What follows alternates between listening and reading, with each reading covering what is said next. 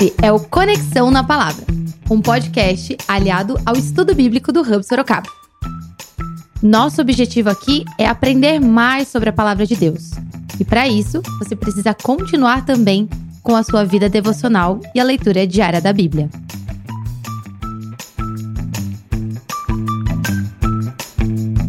Essa é a primeira temporada, A História das Histórias.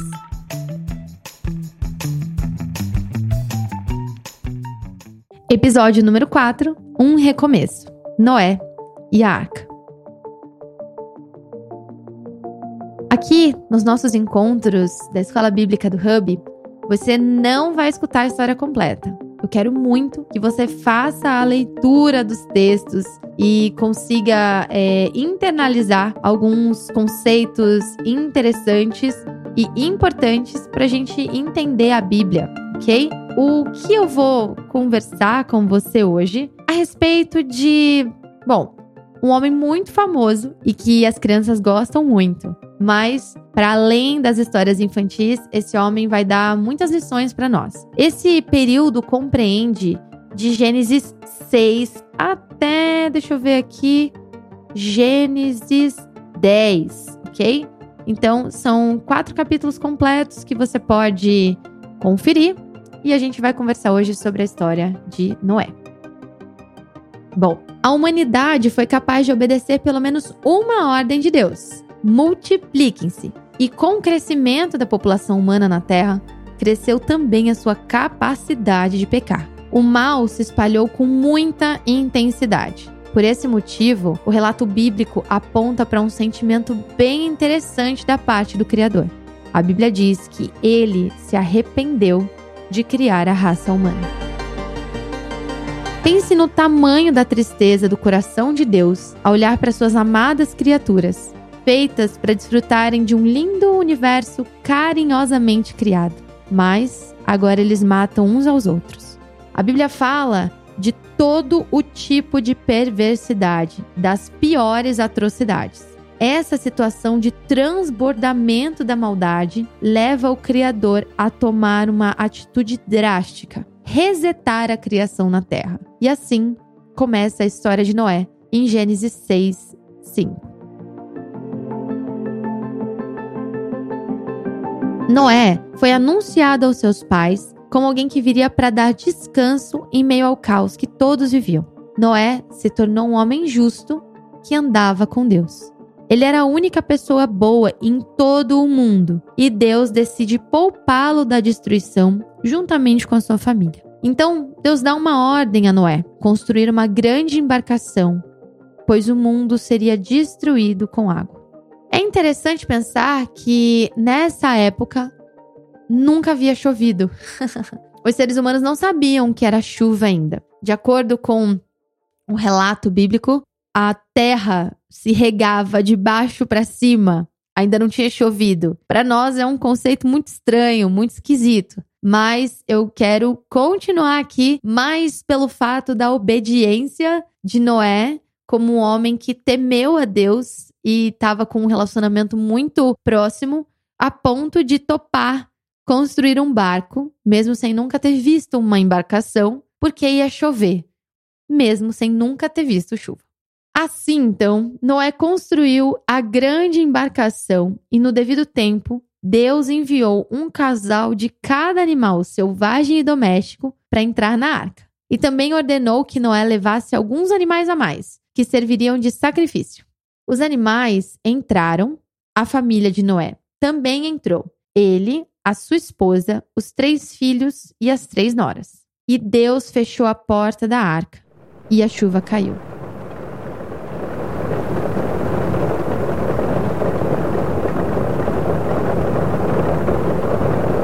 Foram 40 dias de chuva sem parar, alagando tudo e destruindo toda a vida terrestre. As pessoas, os animais e tudo que era vivo. As águas estavam mais altas que as montanhas. Por 150 dias, a terra ficou alagada. Então, Deus enviou um vento que varreu a água e a arca aportou na montanha de Ararat. Mais 40 dias se passaram e Noé soltou um corvo pela janela do barco, que retornava para o barco, pois não havia onde ficar. Depois, Noé soltou uma pomba, que voltou com um galinho de árvore no bico. Ou seja, a água estava baixando. Uma semana depois, Noé soltou a pomba novamente, que não retornou. Isso significa que a pomba conseguiu encontrar um lugar para ficar e fazer o seu ninho. E aí, Deus abriu a porta da arca e Noé saiu da arca com a sua família.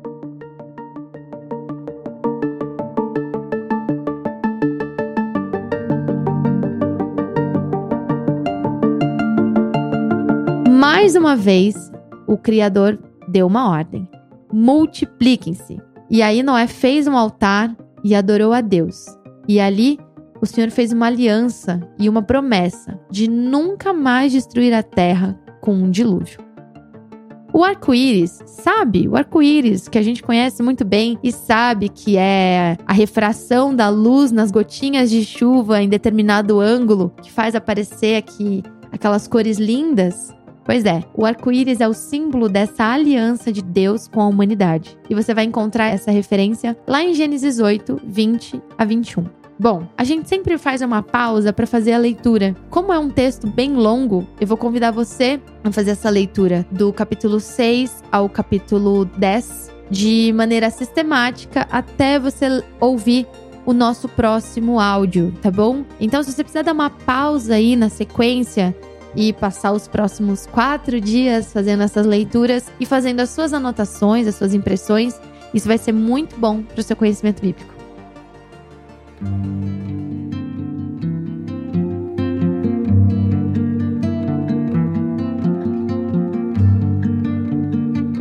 É claro que a história não para por aí.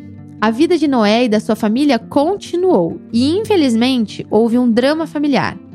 Cã, o filho mais novo, recebeu uma maldição do seu pai. E essa história é muito boa. Não deixe de ler. Por isso, Canaã tornou-se o povo inimigo dos hebreus, que são da linhagem de Sem, o povo semita. Sacou de onde vem? Assim, todas as nações surgiram a partir de três clãs: os filhos de Noé, Sem, Jafé e Cam. Vamos ao nosso esqueminha de hoje. Toda ação de juízo de Deus vem acompanhada de um ato de misericórdia. Noé e sua família foram poupados por conta de um ato de fé e obediência. O pecado não foi eliminado da terra, mas a aliança de Deus com a humanidade mais uma vez é manifestada nessa história.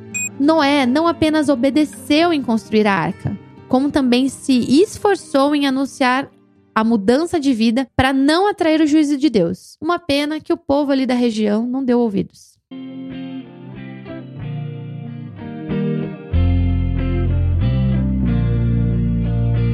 Em Hebreus 11, lá no Novo Testamento, Noé aparece na célebre galeria de heróis da fé. Você vai encontrar isso em Hebreus 11, 7. O que nós aprendemos hoje com toda essa história? Que o Criador não compactua com o pecado de forma alguma e que o pecado tem como consequência a morte.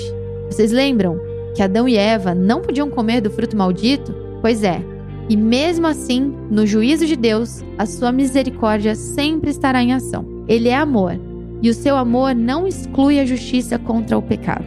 A sua aliança chega até nós hoje por meio do sacrifício final, que agora sim elimina o pecado o sacrifício de Jesus na cruz. Ele fez o sacrifício para que a ira de Deus caísse sobre Jesus e nós pudéssemos desfrutar novamente do nosso relacionamento com o Criador. Você pode ler 2 Coríntios 5, 21. Eu espero que essa audioaula tenha sido muito esclarecedora para você e que você faça a leitura de Gênesis 6 a 10 até o nosso próximo encontro. Um abraço e tchau!